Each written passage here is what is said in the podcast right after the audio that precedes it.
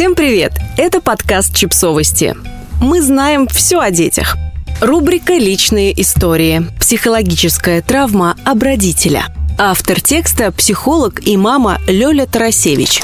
Жизнь – это маятник. Вчера оботрите водкой, положите под шерстяное одеяло, завернутым в оренбургский платок. Сегодня откройте форточку, разденьте до трусов, нужен влажный и прохладный воздух. И вот я начала наблюдать, как качнулся очередной маятник. Раньше нельзя было сказать, что ты устала с ребенком что испытываешь негативные чувства, особенно в тот момент, когда несешь грязный подгузник в мусорку, а сама последний раз ела горячую еду и была в душе в прошлую пятницу. Потом стало можно, еще можнее, еще. И вот уже так должно говорить. И если вдруг ты успеваешь и поесть, и в душ, если можешь поехать с ребенком на отдых и реально там отдохнуть, то такое лучше скрывать. Сейчас в моде страдать и говорить об этом открыто.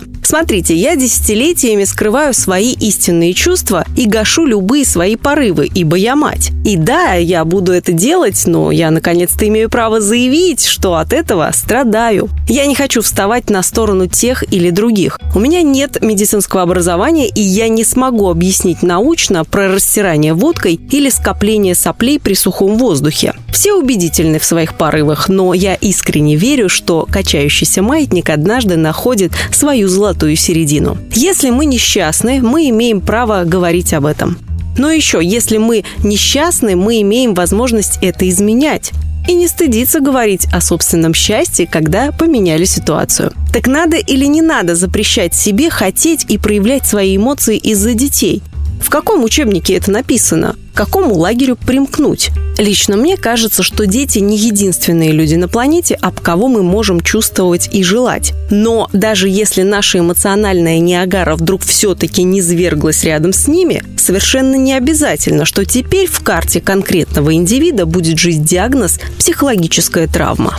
За последние 8 лет я пережила развод, не клиническую, но тем не менее вполне ощутимую депрессию, безденежье, нервные срывы, припадки трудоголизма – Пару раз меня забирали из дома на скорой, и все восемь лет рядом со мной жил мой сын. Видел, что иногда мама уставшая, а иногда злится, порой ей страшно, а порой грустно. Но при этом раз за разом он видел, что еще мама бывает здоровой, бодрой, веселой и интересующейся. Мама моего сына очень разная мама. Эта разная мама выбирает думать, что дети не травмируются об эмоции родителей, а учатся, что плакать, когда больно, и пугаться, когда страшно, это нормально. И узнают, что обязательно наступает завтра, где можно хохотать до упаду и танцевать в выходные. Болеть и выздоравливать – это хорошо. Скрывать любые болезни и страшиться каждой бактерии – это плохо. Так считает эта самая разная мама моего сына. Она утверждает, что травма – это когда мы заболели, а выздороветь забыли. И пока наши дети видят, как мы выздоравливаем, они учатся не раниться каждый раз об эту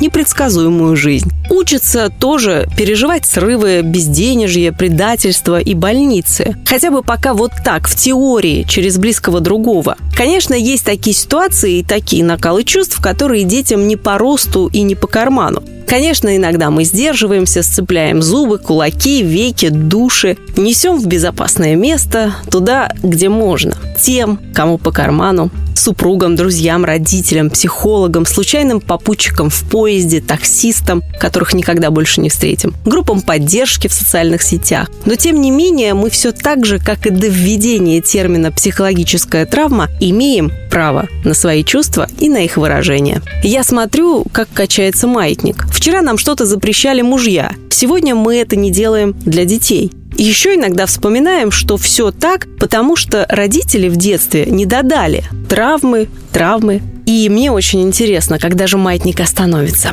Когда же мы сможем присваивать ответственность за свое счастье себе? Когда научимся быть здесь, сейчас, счастливыми сами? Подписывайтесь на подкаст, ставьте лайки и оставляйте комментарии. Ссылки на источники в описании к подкасту. До встречи!